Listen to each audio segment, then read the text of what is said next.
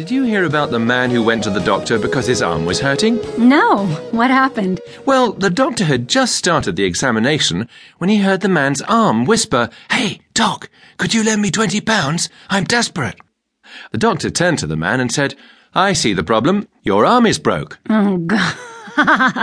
I thought it was a pretty good joke. It does have a good play on words, I'll give you that.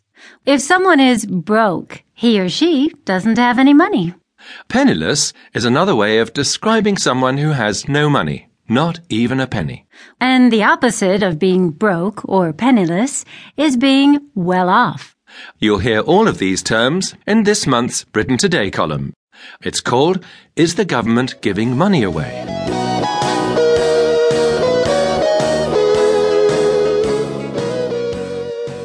It's important to listen to the news and to try to stay informed. The trouble is that in Britain, as in many other countries these days, it's generally the same story whenever you switch the radio on. We haven't got any money.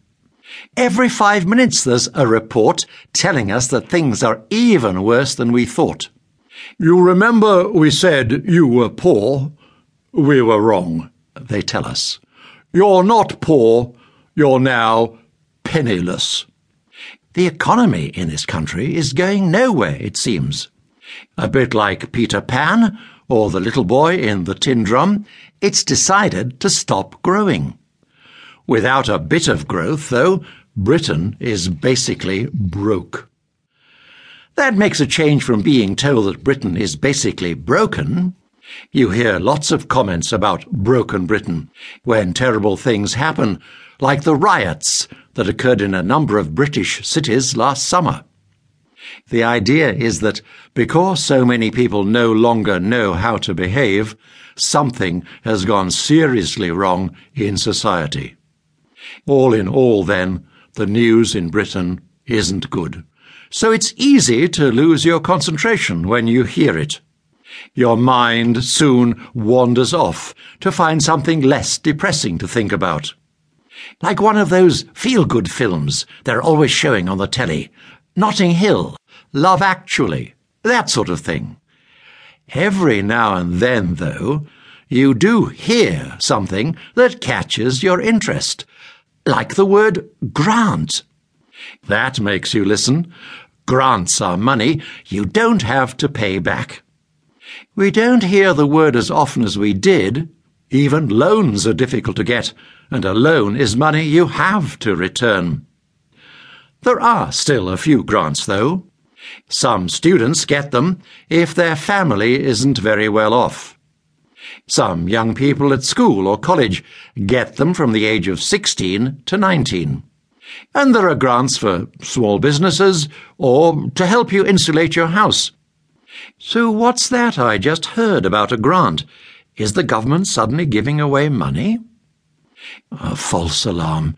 It was a story about Hugh Grant, the film star, who appears in all those romantic comedies they keep showing on the television. He recently became a father, in fact, which may be a surprise, since he seemed to be a confirmed bachelor. But that's enough gossip. Back to more bad news about the economy. No, wait. There was that word again. Turn the radio up. I'm sure someone mentioned a grant.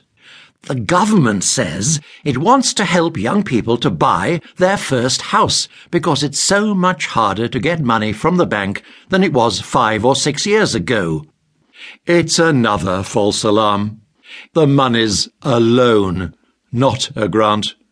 It's just that the minister who announced the idea is called, believe it or not, Grant Shapps. Yes, Grant can be a first name and a surname.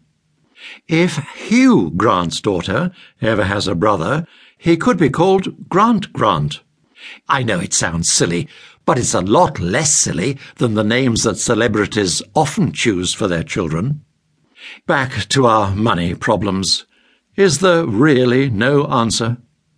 Well, there's always the national lottery. Every now and then some lucky winner becomes a millionaire. Next time, As they often say in the adverts, it could be you.